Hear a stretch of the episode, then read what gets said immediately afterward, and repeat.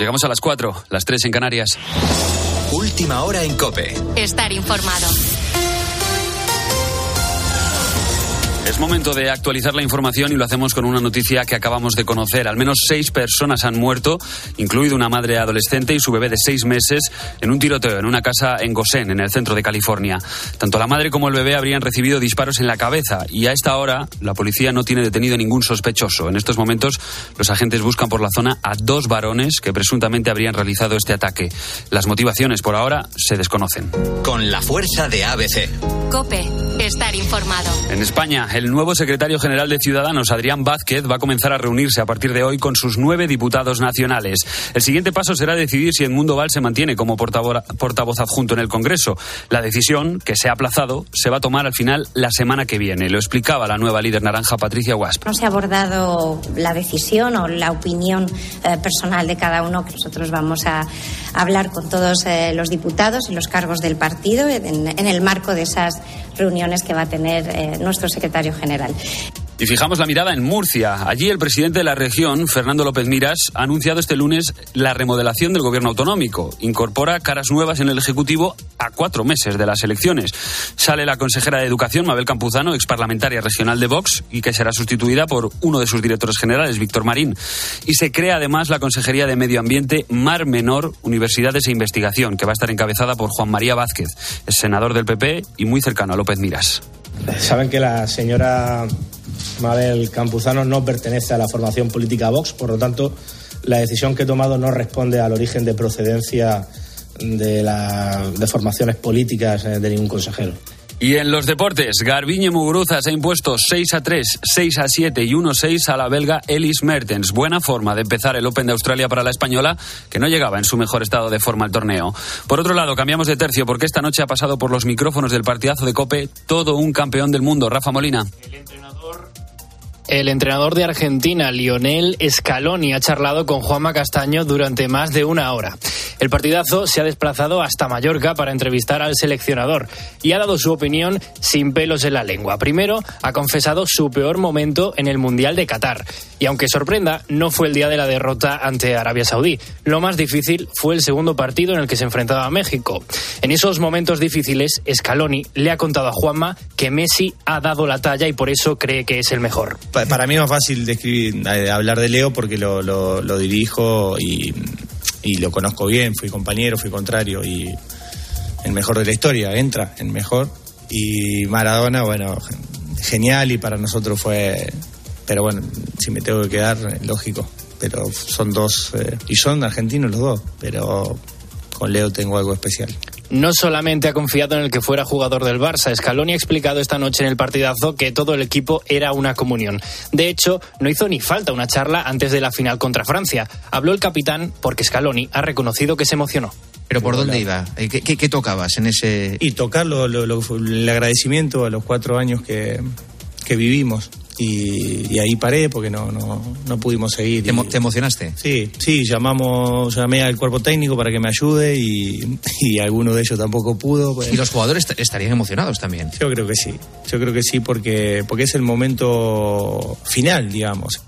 Además de esto, ha contado qué fue lo primero que hizo como seleccionador, cuál será su futuro o a qué jugador se parece más. Puedes escucharlo todo en la entrevista completa en cope.es. Además, hoy tenemos nueva jornada de Copa del Rey a las 7 de la tarde Real Sociedad Mallorca y a las 9 Deportivo Alavés Sevilla, mientras que la jornada liguera la han cerrado Cádiz y Elche con un 1-1. En motor, el piloto español Carlos Sainz, que tuvo que retirarse del Rally Dakar tras la novena etapa, ha revelado este lunes que tiene fracturadas las vértebras T5 y T6. Es doloroso. La buena noticia es que ambas están estables y ya ha empezado la recuperación. Tienes más información en cope.es y ahora empiezas a poner las calles con Carlos Moreno el pulpo. Cope, estar informado.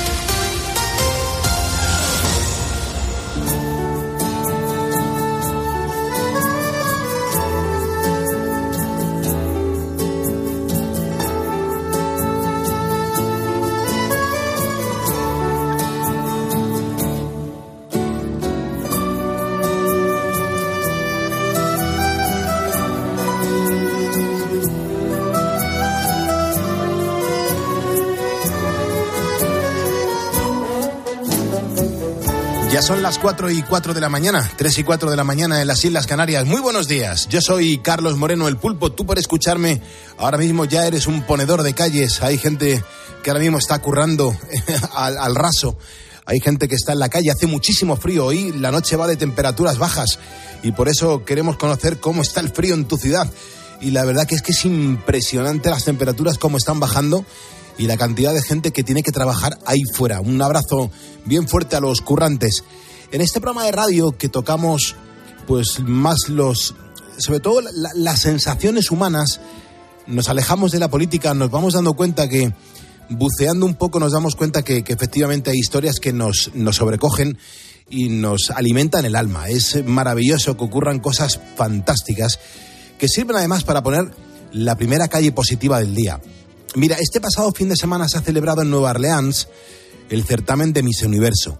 Mm, La ganadora ha sido la representante de Estados Unidos, sin embargo el protagonismo se lo ha llevado Miss Tailandia al participar el concurso con un vestido hecho con desechos. Es raro, es bastante raro que un certamen, o mejor dicho, que en un certamen de estas características, que la ropa que utilizan las modelos no pertenezca a las firmas más exclusivas, pero Ana pidió homenajear a sus padres y le concedieron el deseo. La creación que lució en el último desfile fue un vestido realizado con anillas de lata de refresco. Tras el revuelo, Miss Tailandia ha explicado que pasó su infancia entre basuras debido al trabajo de sus padres que cada día pues acudían al vertedero de Bangkok para recoger y seleccionar lo que allí se tira. Y por eso quiso lucir para la última prueba un vestido único confeccionado a propósito con materiales desechados y reciclados. Ana cuenta que le ha parecido la mejor forma de mostrar al universo que lo que muchos consideran sin valor, pues en realidad posee su propia belleza. La historia detrás de esta mujer nos muestra una realidad que a veces no queremos ver, y es que muchos países del sudeste asiático son el vertedero del consumismo de Occidente. Como Ana, se calcula que actualmente cerca de 18 millones de menores viven, juegan y trabajan entre la basura que llegan a sus países desde todas las partes del mundo. Esto es una situación que, según la Organización Mundial de la Salud, pone en grave riesgo su bienestar. Me gusta saber el uso que Ana ha hecho de un certamen en apariencia frívolo, donde se premia la belleza física, pero que en esta ocasión ha servido de escaparate para visibilizar el problema de los residuos. En nuestra mano está reducir los desechos que generamos al año para vivir sin huella. Solo tenemos que grabarnos a fuego las palabras reciclar y reutilizar. Carlos Moreno, El Pulpo. Poniendo las calles. Cope, estar informado. Poniéndole las calles a este martes 17 de enero de 2023. En unos minutos vamos a hablar con Sandra González, dietista, nutricionista y doctora en salud pública. Creo que todos coincidimos en que la salud es lo más importante y para tener salud pues es fundamental tener buenos hábitos. Y el problema es que durante las fiestas navideñas pues la mayoría hemos hecho algunos excesos y ahora nos gustaría recuperar la forma. Bueno, pues le vamos a preguntar a Sandra cómo debemos actuar y si es bueno seguir pues algún tipo de dieta después de habernos pasado con la comida. Beatriz Calderón, buenos días. ¿Qué tal? Muy buenos días, Pulpo. Y hasta las 5 de la mañana los ponedores que les ponemos encima de la Bueno, mesa. pues vamos a seguir hablando del tiempo y además de hablar con ellos en Facebook, que nos están poniendo al día ¿eh? de cómo está su, su- la situación. Sí, su localidad es increíble, En su ¿eh? localidad donde se encuentran. Eh, vamos a hablar con Mar Gómez, ella es física y meteoróloga del tiempo.es. Con ella conoceremos la previsión para el día de hoy, para el resto de la semana y también nos va a contar, entre otras cosas, dónde va a nevar esta semana, los puntos en concreto. ¿Y quién le pone nombre a las borrascas? Tú sabes que la que tenemos ahora mismo encima Mm. Sí. se llama Gerard. Gerard. No Qué te- casualidad, ¿eh?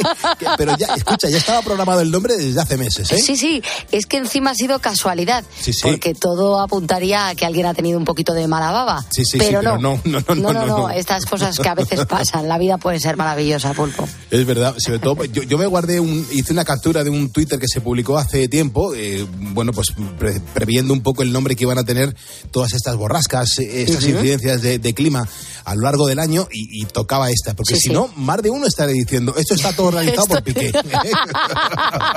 Esto lo han hecho todo a posta. Bueno, Pues pero no, no, no ha sido así en esta ocasión. Así que no pensemos mal que no- en esta ocasión nos estaríamos equivocando. Hay ponedores que se siguen preguntando a día de hoy qué es lo que tienen que hacer para conseguir el diploma oficial de ponedor de calles. Es muy sencillo. Llámame, entra en directo, cuéntame cosas así.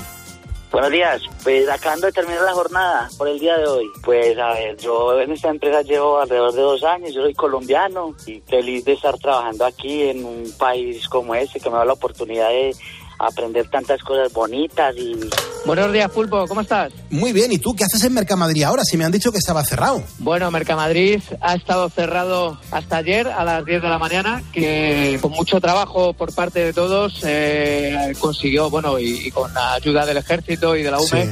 consiguió ponerse en marcha. Buenos días, Pulpo. ¿Cómo estás y por dónde? Estoy en Asturias, Pudillero. Hola, buenos días, Carlos. Oye, Domingo, tú el domingo en sí, ¿cómo, cómo te encuentras? Domingo. el domingo genial, genial, como, como el lunes, el martes, el miércoles, todos los días. Pues mira, aquí casi acab- acab- acabando la jornada. Estoy operado de los hombros y trabajo para Mercadona y me pusieron limpiando oficinas. con confianza, tú, con confianza. Poniendo las.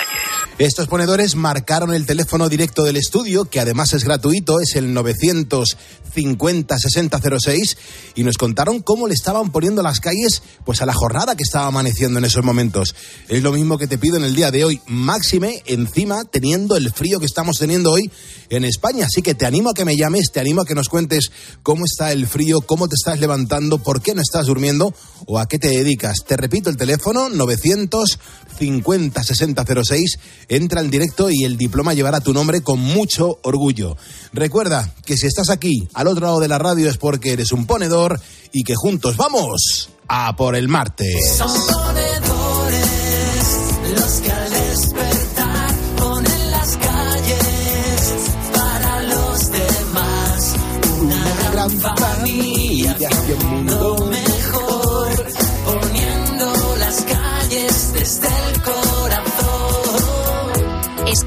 Poniendo las calles. Con Carlos Moreno, El Pulpo. Cope, estar informado.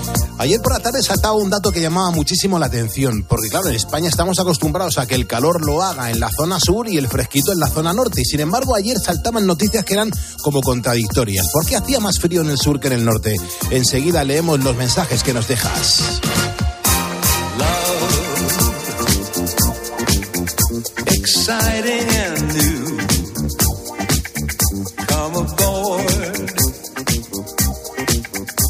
We're expecting you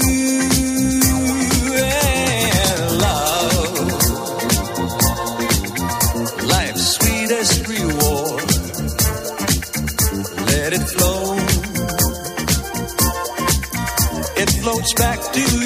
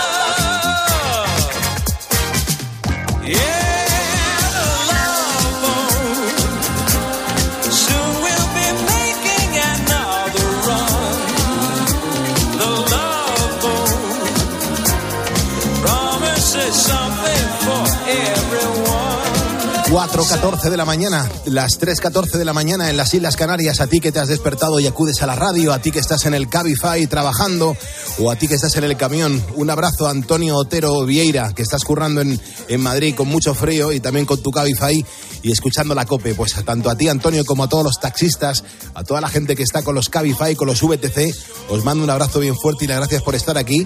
Por cierto, si eres vigilante de seguridad, manifiéstate. Dime pulpo, soy segurata. Mándame un mensaje a facebook.com barra poniendo las calles porque estoy reclutando a, a vigilantes de seguridad para hacer un programa súper especial la próxima semana. Así que si eres vigilante de seguridad y me estás escuchando, mándame un mensaje urgentemente, encabézalo diciendo pulpo, soy segurata y a partir de ahí me pondré en contacto contigo porque seguramente pueda contar contigo para el próximo eh, jueves. Este jueves no, el jueves de la próxima semana.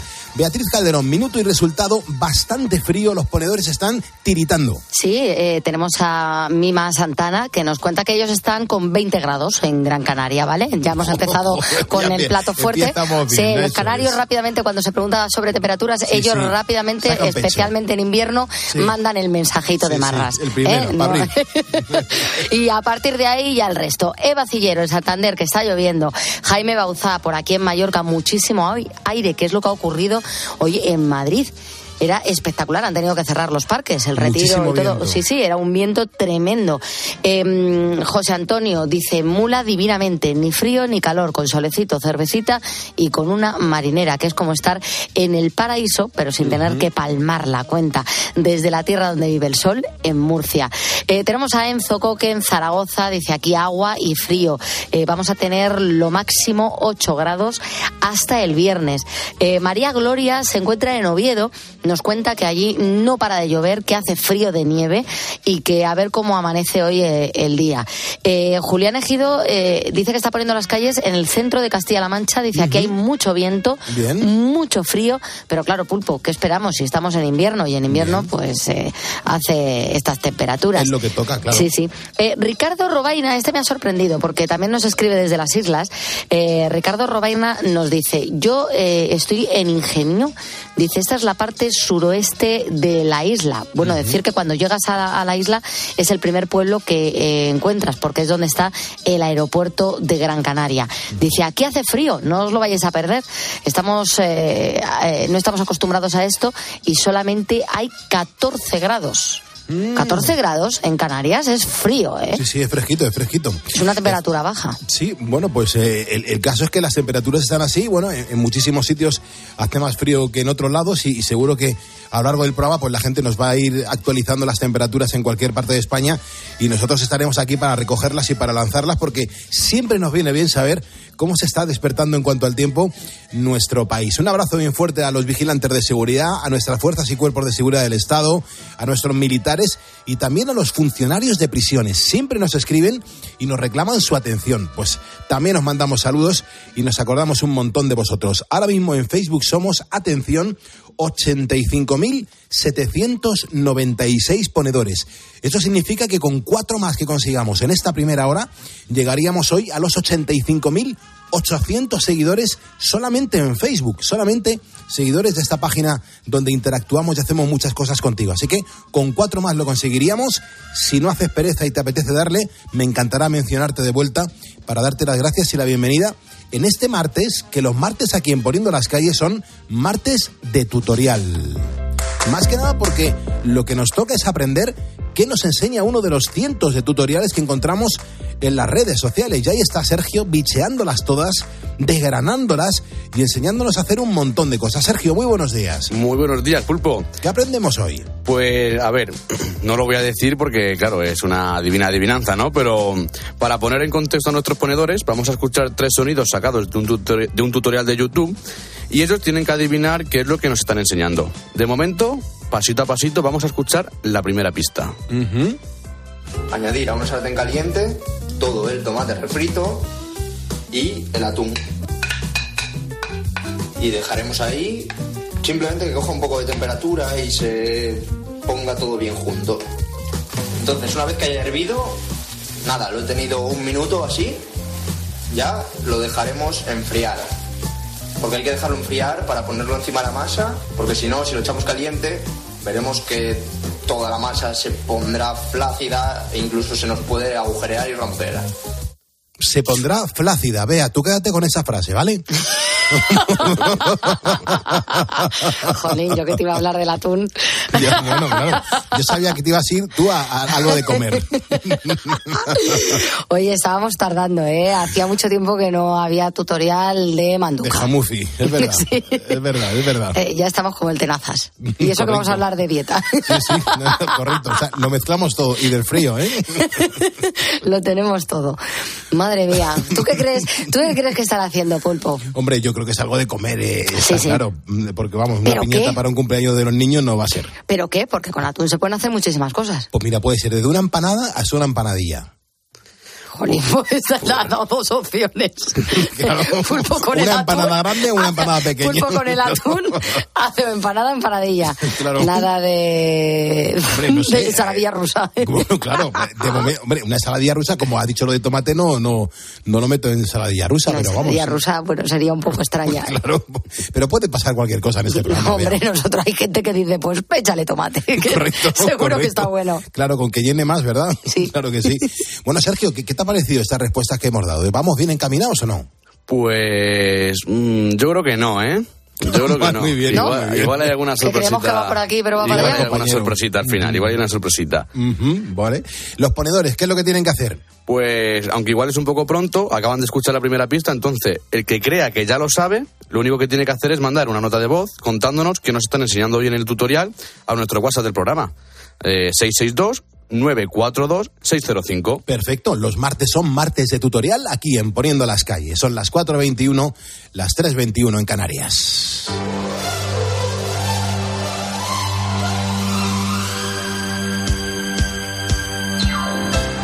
Lo primero, eh, el compromiso, cumplir el compromiso y mi palabra. José Manuel Maestre nos acaba de seguir, también Francisco Luna, Martí Pérez Tur, Ernesto Rubio, Esteban Romero, Ana Peña, José Luis Joyanes, Francisco Javier Ortiz, Carlos Crispín González, Juan Carlos Gou, de Paco Miguel Foronda, Ángela Becerra Rodríguez, Ana Isabel Muñoz, Jesús Sierra Sánchez, eh, están aquí con nosotros. Fíjate, Jesús Sierra Sánchez ahora mismo está en una sala de despiece de raza ibérica.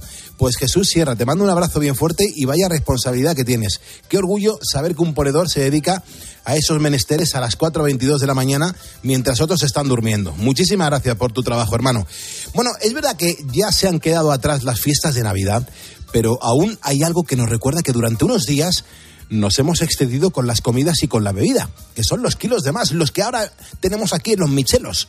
Bueno, pues la sensación de hinchazón o una analítica eh, nos termina siempre diciendo que los abusos eh, tarde o temprano se pagan. Muchos de nosotros nos hemos planteado en estos días hacer algún tipo de dieta para reconciliarnos con nuestro propio cuerpo y para saber mejor cómo actuar en estos casos sin no hacer locuras, pues hemos invitado a poner las calles a Sandra González, que ella es dietista, nutricionista y doctora en salud pública.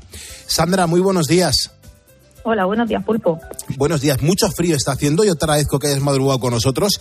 Y lo primero que me gustaría es que nos explicases, por favor, si sirve de algo hacer una dieta después de haberse pegado un gran atracón. Bueno, lo primero que, que hay que resaltar es que seguir una dieta equilibrada siempre es bueno, ¿vale? Siempre es una buena decisión. Una vez dicho esto, sí que es cierto que lo que no hay que esperarse es a seguir unos buenos hábitos después de un exceso en concreto, después de unas fechas concretas. Pero bueno, en principio siempre es buena idea. Porque, eh, Sandra, dietas es verdad que hay muchas, hay, hay muchas modalidades de, de dietas de adelgazamiento. Algunas, de hecho, más que dietas, parecen milagros. ¿Cómo podemos saber, Sandra, si una dieta es buena o, o directamente es una tomadura de pelo? Pues a ver, las características principales que tienen esas dietas mm, que se suelen llamar milagros es Ujú. que suelen prometer resultados rápidos, fáciles, sin esfuerzo. Además, muchas veces están publicitadas por gente famosa y también eh, suelen tener pues limitación de algún consumo de alimentos en concreto o también te suelen decir pues eso ensalzan el consumo de algunos alimentos concretos no como por ejemplo todos hemos oído alguna vez hablar de la famosa dieta de la piña Sí. entonces, este tipo de características en donde te prometen mucho por poco es lo que nos tiene que hacer sentir que algo no va bien. Eh, Sandra, eh, también eh, yo te hablo de, de cosas que me acuerdo, ¿no? Y ahora aquí en, en directo, en Poniendo las Calles, te, te lanzo preguntas. Porque perder mucho, mucho peso en poco tiempo, yo creo que no es muy bueno, que puede ser incluso perjudicial para la salud. Eh, bueno, depende de, de muchos factores. Depende de lo que consideramos poco tiempo, de lo que, de lo que consideremos mucho peso, eh, del estado nutricional previo de la persona o si dicha persona tiene eh, alguna enfermedad. Por lo general, en personas sanas, los principales inconvenientes en la pérdida brusca de peso son que, por un lado, no siempre se pierde grasa, que es lo interesante, que cuando se pierda peso es porque perdemos grasa. Sí. Sí, y cuando la gente eh, hace grandes pérdidas de peso en poco tiempo, generalmente lo que pierde también es masa muscular y eso no nos interesa nada, es totalmente contraproducente. Y luego la otra característica que tiene es que las personas que sufren grandes pérdidas de peso Sí. en un periodo de corto tiempo pequeño suelen recuperar el peso perdido y algún kilo extra, por lo que a la larga no es nada recomendable esta- estos tipos de mm, pérdidas de peso grande en poco Ujú. tiempo. Lo mejor es siempre la pérdida de peso, la- de peso sin prisa, o sea, lo típico que siempre se ha dicho, sin prisa pero sin pausa. Ya, lo que pasa es que somos muy ansias y todos, to- todos tenemos, queremos tener un, un cuerpo como el de Nuria P. Martí, que nos está escuchando, y, y claro, necesitamos tiempo y necesitamos cambiar rápidamente pues nu- nuestro núcleo de, de- de comidas, que eso es fundamental, porque es que es verdad que hay personas que varían de peso pues dependiendo de la época del año. Es decir, e- en otoño e invierno como de todo, y cuando llega la primavera, verano, me cuido para lucir un poco el palmito. Eh, Sandra, te pregunto, mm, ¿pueden provocar alguna alteración en, en el metabolismo de todas estas personas? Pues a ver, eh, un poco eh, vengo a decir lo que decía antes. Ajá. Lo importante es tener los hábitos y no centrarlos solo en unas épocas del año en concreta, sino intentar tener que nuestra que nuestra eh, dieta sea siempre eh, la saludable. No, no pensar que porque estamos en cierta época del año podemos permitirnos estos eh, eh, ciertos excesos y ya mm, intentar apretarnos un poco el cinturón en ciertas épocas. Eh, yo creo que ahí es donde está el, el- el mayor eh, clave en este caso. Porque además, Sandra, tú perteneces a un grupo de investigación que ha llevado a cabo el proyecto Predimit Plus, eh, que se ha convertido en el mayor reto de investigación sobre nutrición realizado en España. Sí que me gustaría que ahora mismo a las 4.26, 3.26 en Canarias, Sandra, nos contases a los ponedores en qué ha consistido. Sí, pues mira, el estudio Predim- Predimer Plus es un estudio que se lleva a cabo en 23 centros repartidos por toda España. En concreto, yo pertenezco al nodo de Alicante que dirige el profesor Jesús Bioque. En total han participado cerca de 6.700 personas en toda España y tiene como objetivo la prevención de enfermedades cardiovasculares mediante el seguimiento de una dieta mediterránea.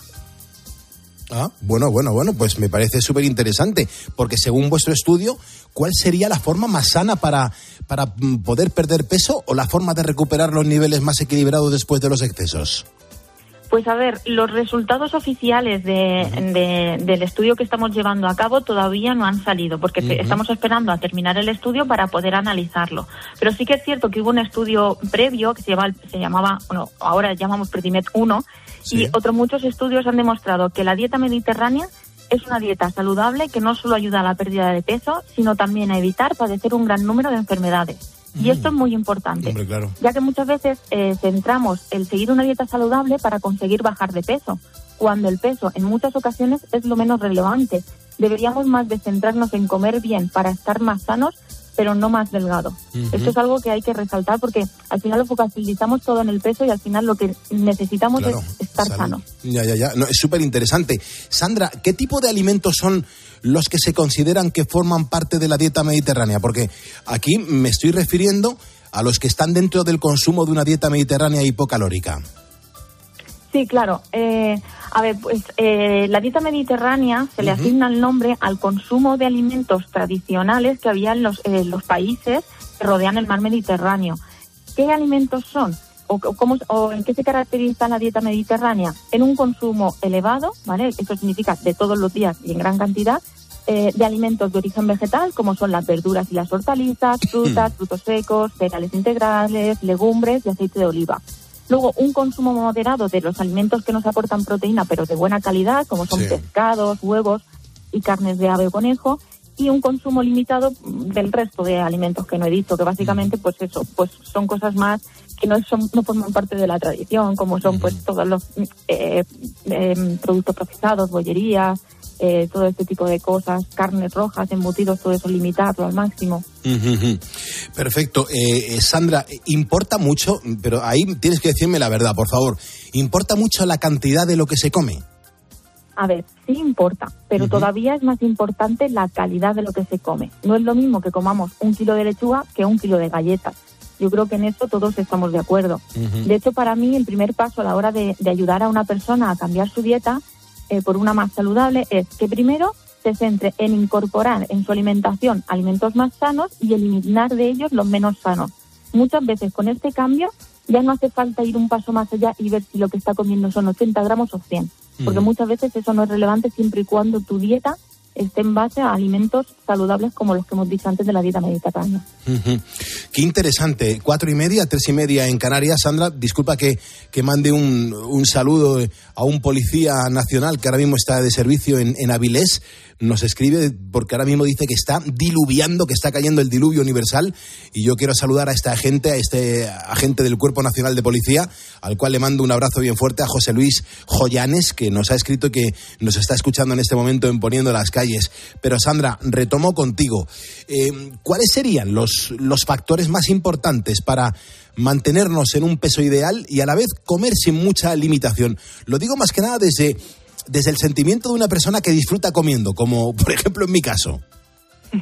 Sí, la verdad es que creo que somos muchas las personas Somos que muchos, disfrutamos ¿no? comiendo. Sí. Yo creo que la clave aquí está en, en disfrutar comiendo de todo y no pensar que solo los alimentos pues más grasientos, más prohibidos son los que se disfrutan. Ah, Podemos disfrutar igualmente de una ensalada bien hecha con su buen aliño. Yo creo que la clave siempre es seguir una dieta saludable como parte de nuestra vida, ¿vale? Con el objetivo de estar sanos. No centrarse en ahora porque acaban de pasar las navidades justo me pongo, no. Voy a hacerlo ahora, pero que esto no va a ser hasta verano, sino que cuando llegue verano seguiré y cuando lleguen las navidades siguientes seguiré y así sucesivamente. Hay muchos factores, ¿no? Para seguir una, una dieta saludable, pero, de- o sea, una vida saludable, ya no solo dieta, pero comer equilibrado, practicar actividad física de forma regular, evitar hábitos tóxicos como fumar y, por supuesto, cuidar la salud mental son básicos para una vida saludable. Hombre, claro, desde luego que sí, porque vas, has hablado sobre algo que, que parece importante, que es la actividad física. Pero, de verdad, Sandra, ¿e- ¿es tan esencial como la propia alimentación? Sí, sin duda. De hecho, hace, hace ya varias décadas que los eh, estudios científicos demostraron que la combinación de dieta saludable y ejercicio físico era mucho mejor para la pérdida de peso y para la salud que, que, que hacerlos por separado. Que oye, que hacerlos por separado siempre es mejor que no hacer nada, ¿no? Pero, Hombre, claro. pero si los juntas, divino. Ujú. Bueno, ahora, por ejemplo, que tenemos tantos tipos de alimentos a nuestro alcance, ¿comemos peor o, o comemos mejor que nuestros abuelos? Y sobre todo, cuéntame el por qué eh, en un caso o en otro. Sí, bueno, en principio sí, sí, est- estamos comiendo peor que, que nuestros abuelos.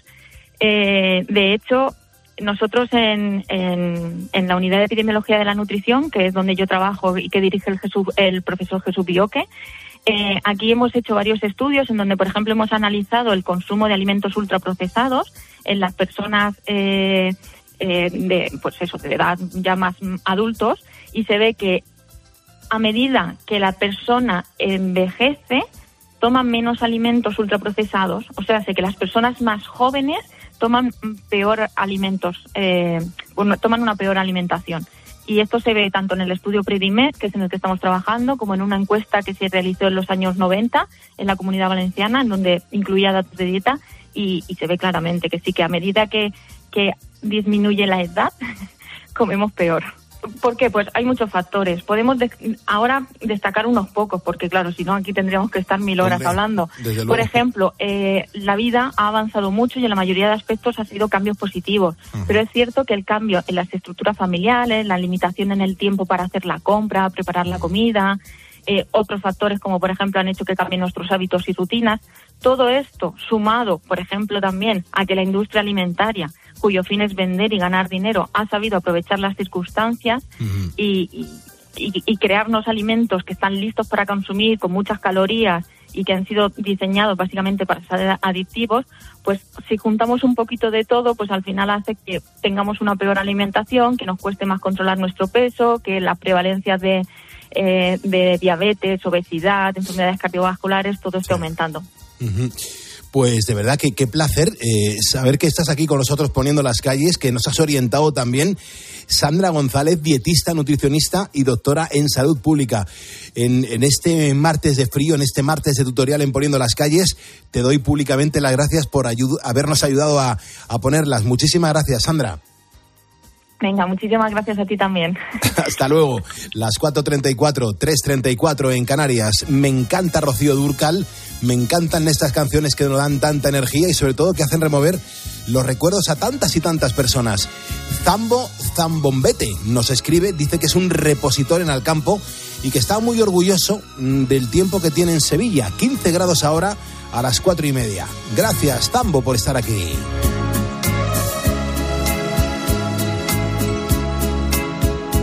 Quisiera abrir lentamente mis venas, mi sangre toda vertirla a tus pies, para poderte demostrar que más no puedo amar y entonces morir después. Y sin embargo tus ojos azules, azul que tienen el cielo y el mar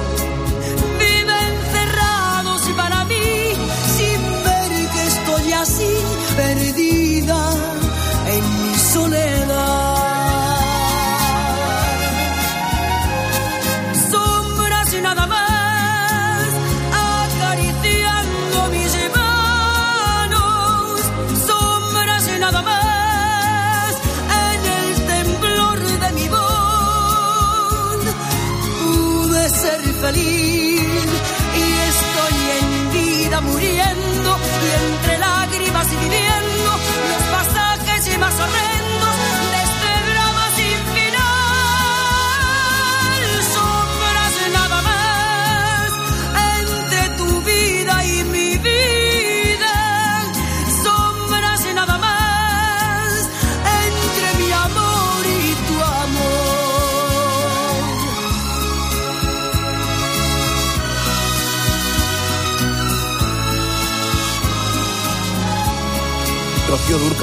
Calderón le, le encanta cómo, cómo canta esta mujer, cómo cantaba esta mujer, pero qué registros au- auditivos nos ha dejado. Qué barbaridad, qué canciones, qué, qué manera de llegar a los agudos, qué, qué, qué- qué fuerza. Mira que te siempre te ha gustado Rocío Durcal, ¿eh? Me gusta mucho, yo la conocí por una película que me puso mi madre siendo jovencita, pues tendría 11 o 12 años, y me puso una película antigua de Rocío Mm. Durcal, que son Las Leandras. Ujú. Sale con Celia Gámez, me parece, y, y en esa película que tiene que cantar y que ella sale estupenda, es que me encantó y me enamoré de Rocío Durcal, me flipa. Desde luego que sí, sobre todo que reconocemos que aunque, oye, somos de otras generaciones, Sí, pero reconocemos lo bien que lo bien que, que ha cantado esta mujer, siempre lo simpática que era. Yo he tenido la oportunidad, Bea, de, de conocerla una vez cuando vino a la jungla. Eh, me acuerdo que visitó el estudio y, y era toda energía la tía, era- eran las 9 de la mañana y entró con una sonrisa y unas ganas de cantar y de hacernos disfrutar y lo consiguió. Y ahora fíjate, estamos en el 23 y escuchando canciones de Mm. Escuchándola a ella. Es una, una auténtica pasada. Nuestros ponedores pasando frío en muchos puntos de España, ¿eh? Sí, Alonso Romero nos ha escrito desde Zaragoza, donde ha estado lloviznando todo el lunes, pero las temperaturas son perfectamente tolerables, nos dice, para un 16 de enero. He salido a correr, la lluvia no me la ha impedido en ningún momento y ya veremos cómo avanza la semana. Eh, Nicolás Truchot, sin embargo, nos escribe desde Sevilla, dice aquí el grajo vuela abajo, hace un frío, 16 grados de máxima y 4 de mínima. 4 grados de mínima en Sevilla es una temperatura baja. Perfecto. Mucho. Bien, bien, bien. Más mensajes, vea, dos o tres más. El de Daniel Brunini dice aquí los, cor- los gorriones llevan anorak, un abrazo desde el sur. Y. Ángela, que también está en el sur, en Málaga concretamente, dice muchísimo frío. Qué bien. Juan Goli es un vigilante de seguridad que se acaba de presentar, también lo ha hecho Ángela Orat. Eh, vigilantes como Paco, mm, como Peláez, como Raúl, eh, claro, han acudido a la llamada que, he lanzado de si eres vigilante de seguridad y me estás escuchando, mándame un mensaje privado a través de facebook.com barra poniendo las calles, simplemente ponme soy vigilante o soy segurata, dime dónde estás porque la próxima semana tenemos programa especial de del mundo de la vigilancia, de los vigilantes de seguridad, cómo es su vida, eh, cómo les afecta, cómo, cómo es la vida cuando acaban, qué reivindican, cómo están, sobre todo, mm, valorados en la- por la sociedad. Eso me, me preocupa muchísimo. Y yo quiero decir que los vigilantes hacéis un trabajo fundamental y que por eso estáis donde estáis. O sea, estáis con, con muchísima responsabilidad. Con lo cual, si eres vigilante, me encantaría conocerte y la próxima semana, pues, mm, darte una oportunidad para que te conozcamos un poquito mejor. Son las 4.39, 3.39 en Canarias. Los martes son martes de tutorial y seguimos avanzando en el juego de hoy. Sergio Sánchez, buenos días. Hola, Pulpo, ¿qué tal? Entonces, ¿dices qué?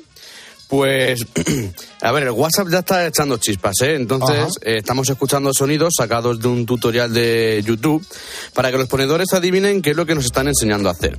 Ya hemos puesto la primera pista y ahora, Alex, ponnos la segunda. Entonces, cuando el relleno esté frío, vamos a echarlo sobre la primera lámina de hojaldre, que la he puesto sobre el propio papel sulfurizado que viene y una rejilla. A mí me gusta ponerlo en rejilla porque si lo ponemos en bandeja corremos el riesgo de que el hojaldre, el hojaldre se quede crudo por debajo. Entonces colocamos todo el relleno y lo extendemos bien, pero sin llegar a los bordes para luego poder cerrarla. Sulfurizado, o sea que esto es que están jugando a la quimicefa, ¿no? Algo así, porque es que Esto es como el bullet. Hombre, claro. Aquí hay- eh, enseguida van a empezar los humos, los vapores y los colores, ¿verdad? Esterificaciones. Madre mía, Sergio, eh, eh, la historia que nos ha preparado hoy, ¿eh? Hoy es curiosa, ¿eh? Hoy es curiosa. Hay gente que se, apro- se está aproximando mucho, pero no acaban de dar con, con la tecla todavía, ¿eh? Anda, ¿y qué tienen que hacer entonces? Pues lo que tienen que hacer es mandarme una nota de voz al WhatsApp del programa. 662-942-605. Genial, pues venga, vamos avanzando en este primer despertador de la radio, en Poniendo las calles. Por cierto, se están celebrando las encuestas para saber qué es lo que escuchas de madrugada. Eh, si te preguntan qué has escuchado ayer de 4 a 6 de la mañana, mm, dilo claramente, Poniendo las calles en la cadena Cope con Carlos Moreno, el pulpo, el programa previo a Carlos Herrera. Vamos a donde vamos porque hoy el protagonismo es para el tiempo es el momento de conocer la previsión para las próximas horas. Eh, vamos a hablar con Mar Gómez, ella es física, es meteoróloga del tiempo.es, total nada, y para saber qué previsión nos espera para los próximos días y sobre todo también para conocer algunas curiosidades relacionadas con el clima que seguro que nos interesa conocer. Mar, muy buenos días. Buenos días, Pulpo. El invierno ha llegado esta semana y lo ha hecho por la puerta grande porque vamos a tener de todo. Nieve, viento, oleaje, lluvia y también algunas tormentas. De momento, este martes, la entrada de aire polar marítimo de procedencia atlántica y la borrasca Fien nos traen lluvias generalizadas y una bajada de la cota de nieve. Las cotas de nieve irán descendiendo hasta situarse en unos 500 metros o inferiores en el norte peninsular y hasta los 500-800 metros en el resto de la mitad norte. En los sistemas béticos descenderán hasta los 1.200-1.400 metros. Además, tenemos avisos naranjas en Asturias, interior de Galicia y noroeste de Castilla y León por nevadas fuertes. Las rachas de viento superarán los 70 kilómetros por hora en amplias zonas del país y las olas pueden llegar a los 9 metros en Baleares o en el norte peninsular. Las temperaturas mínimas bajarán con heladas fuertes en los Pirineos y las máximas sin demasiados cambios. Para el miércoles la cota de nieve será aún más baja y podrá nevar casi a nivel del mar en el norte de la península. Las temperaturas máximas también bajarán con un descenso importante en el noroeste peninsular y en el interior sureste. El viento seguirá soplando con fuerza. De cara a la jornada del jueves y el viernes seguirán las nubes y las lluvias que serán persistentes en el norte peninsular, con nevadas de nuevo en zonas de montaña. El episodio terminará a partir del sábado. Perfecto. Eh, hoy nuestros ponedores, eh, como estás escuchando, eh, Mar, pues están hablando del tiempo que, que tienen en su ciudad. Ayer me sorprendía mucho que, que en la zona sur de España pues hacía como más fresquete que, que en la zona norte, pero ahora como que las cosas se están ajustando un poquito más. Yo creo que el frío y también las borrascas, Mar, que están llegando, seguro que van a ser una alegría para los sitios que viven de la nieve. Eh, ¿Dónde va a nevar estos próximos días?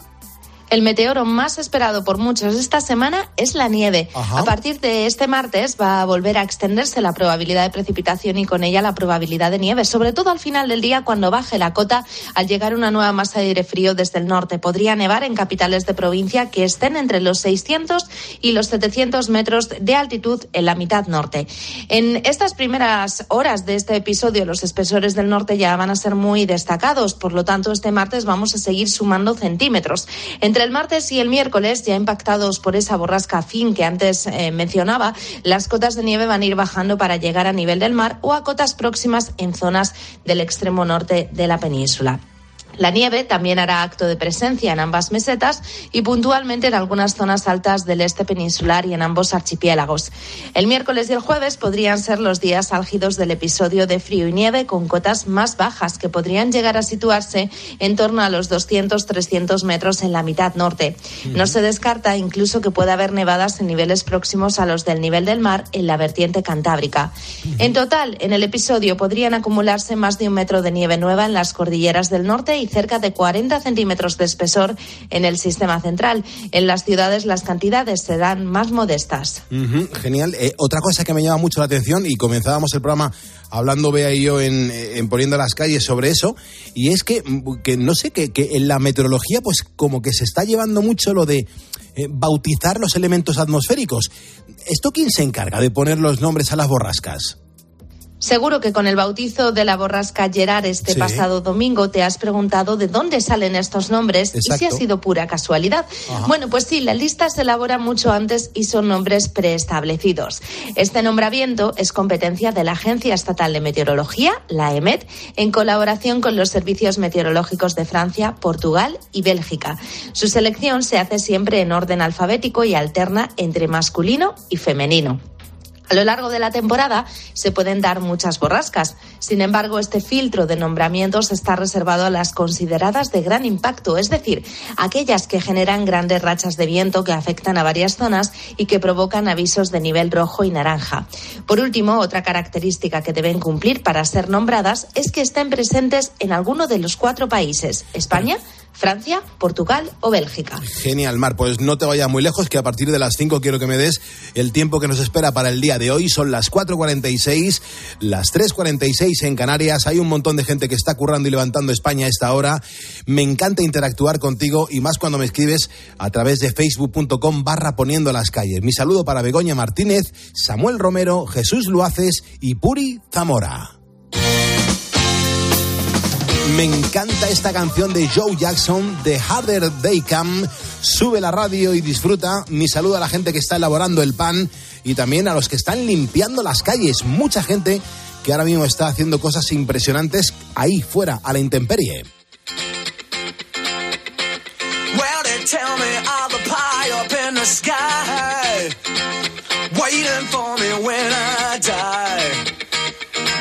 Between day you're born and when you die, you know they never seem to hear even your cry.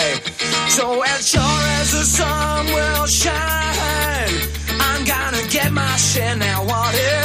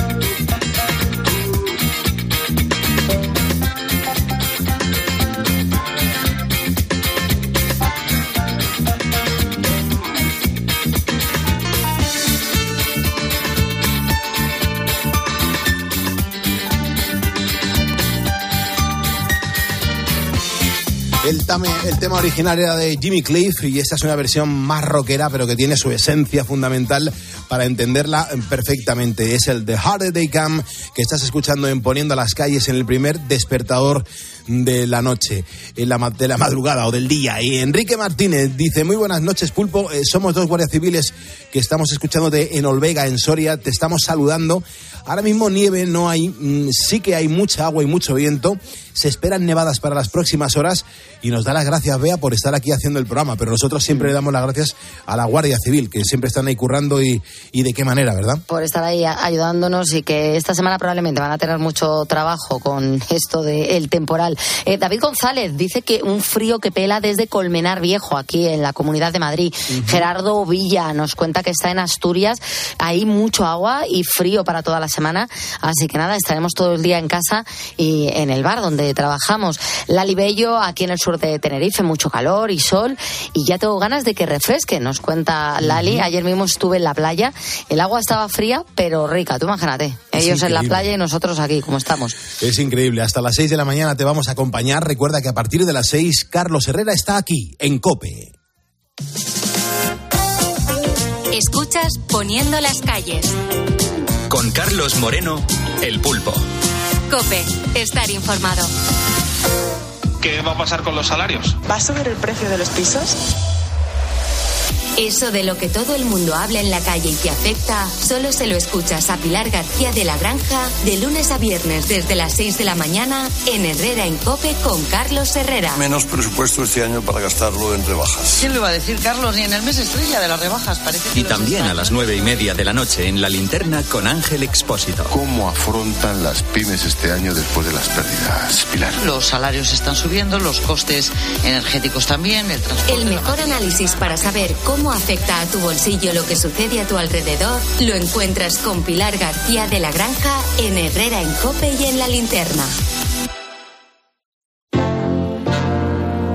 451, 351 en Canarias. Estás en la cadena COPE. Gracias por estar con nosotros poniendo en las calles a este martes 17 de enero de 2023. Estamos haciendo radio en directo. Es el momento de abrir el teléfono gratuito de este estudio, el 950-6006. ¿Qué tipo de ponedor, qué tipo de ponedora será la que entre en directo ahora mismo? Vamos a ver desde dónde nos llaman, porque esto suena, suena que la llamada es desde lejos. Hola, muy buenos días, Álvaro. Hola, buenos días, Pulpo, ¿cómo estás? Muy bien, ¿dónde estás tú? Que me han dicho que llamas desde, desde muy lejos. Sí, bueno, un poquito, la verdad. Llamo desde San Pedro Garza García, eh, Monterrey, México. En Monterrey, qué pasada. He estado dos veces en mi vida en Monterrey. Qué pasada. ¿Qué, qué tiempo tienes tú ahora mismo allí, Álvaro? Pues la verdad es que apenas son las, van a ser las 10 de la noche y tenemos como unos 25 grados. Ah, perfecto. Bueno, y, y con este tiempo Sí, ahora sí. mismo, en, en la noche la gente que lleva puesto, ¿cómo, cómo se viste por allí? Pues la verdad es que en Monterrey suele ser fresquito, pero este año ha hecho bastante calor y, y la verdad es que durante las noches la gente sale simplemente con un jersey una sudadera y, y se acabó porque no hace falta más. Ajá, perfecto. ¿Y a qué te dedicas, Álvaro? ¿Por, por qué estás despierto a esta hora allí en, en Monterrey, en México? Bueno, pues porque la verdad he llegado hace poquito a mi casa, trabajo con una empresa española que se llama Nuba, es una agencia de viajes de lujo eh, Claro. y bueno, pues la verdad es que el trabajo me trajo para acá hace dos años ya, estuve en la Ciudad de México primero viviendo y ahora ya estoy aquí en Monterrey y bueno, pues aquí estamos eh, promocionando un poco el turismo en nuestro país eh, y, y en otras partes del mundo, la verdad. ¡Qué barbaridad! Nuba, en Madrid estáis en la calle María de Molina, ¿puede ser? Correcto, sí, correcto. Eh, a, a- a esa, esa agencia a mí me ha contratado varias veces para hacer eventos de empresa, ¿eh? Ah, pues, pues posiblemente algún compañero mío haya sido. Sí, en concreto, dos chicas majísimas, pues creo que eran las fiestas de empresa de Macar Erickson o algo así, o sea, fiestas de Navidad cuando se juntaban 700 personas, ¿eh? Sí, sí, sí, sí. También trabajamos en el área de eventos eh, para, para empresas y viajes de incentivo. La verdad yo estoy más enfocado en viajes eh, especializados para particulares, pero pero sí hay otra parte de la compañía que está enfocada en viajes de incentivos y para empresas. Oye, ¿qué, qué le está pasando a México? Que está como muy, como muy metido en el turismo de lujo, en el turismo de, de- de gente que viaja y que se gasta el dinero. ¿Qué, qué- qué está sucediendo en México? Totalmente de acuerdo, Pulpo. La verdad es que, mira, cuando pensamos en Latinoamérica, eh, eh, generalmente pensamos en que son eh, países no tan desarrollados como, como Europa eh, y, bueno, como nosotros consideramos, pero en realidad se tiene muchísimo dinero y, y hay muchísima población que, eh, que tiene ese dinero. Entonces, bueno, la verdad es que les encanta el lujo y donde les gusta gastar no es en México, es fuera de México. Entonces, sus hábitos de consumo son cada vez que viajan de... em, hacer todo lo que no hacen aquí y gastar todo lo que no gastan aquí. Entonces, bueno, eso para nosotros viene muy bien, para el comercio, sobre todo, eh, España les encanta, les encanta, o sea, literalmente, y, y, bueno, para nosotros mejor, porque bueno, eh, favorece mucho a- al turismo y más a, a nuestro país que lo ha pasado muy mal de, después de estos eh, años de COVID. Ya, ya me imagino. Álvaro, ¿y tú eres originario de dónde? Porque eres, eres un español que está trabajando en, en Monterrey, en México, en este momento. Correcto, de Zamora, ni más Oh. ni menos, una ciudad bien chiquitita. Uno que pique y dos que no piquen. Ah, los modulos, ¿cómo se nota pulpo? ¿Qué sabes? ¿Cómo se nota? Me das envidia solo de pensarlo. Qué bueno, Zamora enamora. Pues eh, Álvaro, te, además te, te apellidas como yo. Tú eres Álvaro Moreno. No, sobrino. Ah, sobrino. Álvaro Sobrino Moreno. Correcto. Perfecto. Sí, pues, señor. Pues Álvaro, te vamos a mandar el diploma oficial de ponedor de calles. La chica que yo conozco de Nuba se llama Almudena, o se llamaba Almudena, eh, no sé si, si, seguirá trabajando, pero en cualquier caso me ha hecho mucha ilusión conocerte y, y agradecerte que nos estés escuchando y que encima interactúes con nosotros. Por favor, gracias a ti por darme la oportunidad y todo lo contrario, me hacéis una compañía enorme. Cuando llego a casa todos los días, lo que hago es escucharos por la diferencia horaria, me queda perfecto mientras hago mi cena y ceno. Y, y nada, gracias por, por el programa, de verdad. Eh, un fuerte abrazo y gracias. Qué bien, pues muchísimas gracias hermano. Un abrazo bien fuerte y, y seguimos poniendo calles. Este martes 17 de enero de 2023 son las 4.55, una hora menos en las Islas Canarias, los ponedores hablando de frío, vea eh, qué temperatura, fíjate lo que es el planeta, ¿eh? El otro lado, mm, al otro lado con calorcito y aquí ya con la camiseta interior por debajo del calzoncillo. Claro, Crisanto está en Cedeira, en A Coruña, y nos cuenta que muchísima agua, muchísimo viento y el mar con olas impresionantes. Dice, pero bueno, es todos los inviernos igual. eh, hace frío y os mando un abrazo. Eh, Hortensia, que dice que ya en Jaca está todo blanquito, ¿eh? ya se ve eh, esa estampa eh, con nieve. Iñaki Ortega, desde el puerto de Sagunto, aquí hizo mucho aire ayer, bajó también el termómetro y, y menos llover, eh, dan para esta semana de todo por esta zona. Sois una gran compañía por las madrugadas, nos dice. También Tere López ha escrito, eh, ella está en Yodio, eh, dice que se ha pasado toda la noche y todo el día de hoy lloviendo y lo que les queda. O Paqui Martínez, que ha escrito desde Aranjuez, dice que allí viento y mucho frío, una sensación térmica muy baja. Ujú. Ya hemos hecho nuestra segunda parte de los tutoriales. Nos toca recordar cómo es el juego del podcast, que es súper sencillo. Lo que pasa es que, claro, el juego del podcast lo tienes que poner en marcha a partir de las 6 de la mañana, cuando hemos subido el programa a cope.es, donde puedes volver a escuchar el programa. Y ahí es donde mm, dejamos, pues, eh, metida una palabra que no ha sonado durante el programa y solamente la vas a poder escuchar eh, cuando vuelvas a escuchar el programa en cope.es. Eh, yo no sé si tenemos ahora mismo la información que nos tiene que dar eh, Sergio en, en cuanto a la temática de la semana, vea. eh, para Sí, que- aquí está. Sí, te lo digo porque hay, hay gente que dice que no está encontrando la, la palabra de ayer y que lo tienen que volver a escuchar, Sergio. Anda. Pues a ver, yo puedo dar una pista de en qué tiempo podría estar. Lo que pasa que a, a lo mejor está feo, ¿no? nada, Pero nada de pistas, hay Nada que escucharse no, no, ¿eh? hay que los escuchar, podcasts. Hay que escuchar, que volver a vivir el programa de nuevo y localizar una palabra que no ha sonado durante la emisión. Eso es. Pues Pulpo, simplemente si quieres que te diga muy rápido eh, que esta semana, aprovechando que van a bajar las temperaturas, para recordárselo a nuestros ponedores, y que ya la gente está desempolvando los esquís del altillo, pues vamos a, a decir cinco nombres de estaciones de esquí en España.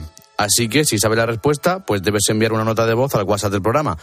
Eh, y si no sabes el número, pues te lo digo ya. Apunta 662-942-605. Genial, muy sencillo, muy facilito y muy fácil de llevarse algún que otro premio de este programa de radio. Son y 58 las 4, una hora menos en las Islas Canarias. Vamos a escuchar unos segundos esta canción de los Pet Shop Boys que tanto le gusta a Beatriz Calderón y también a Ángel Martínez, que es un ponedor que nos está escribiendo ahora mismo en nuestro facebook.com barra poniendo las calles. Él está en Zaragoza, Eh, dice que ahora mismo está haciendo bastante viento, 14 grados. Dice Pulpo, parece mentira para la fecha en la que estamos. Eh, bueno, pues yo creo que es bastante normal, Ángel. Te mando un abrazo y las gracias por ayudarnos a poner en las calles a este martes, 17 de enero. Venga, a levantar España.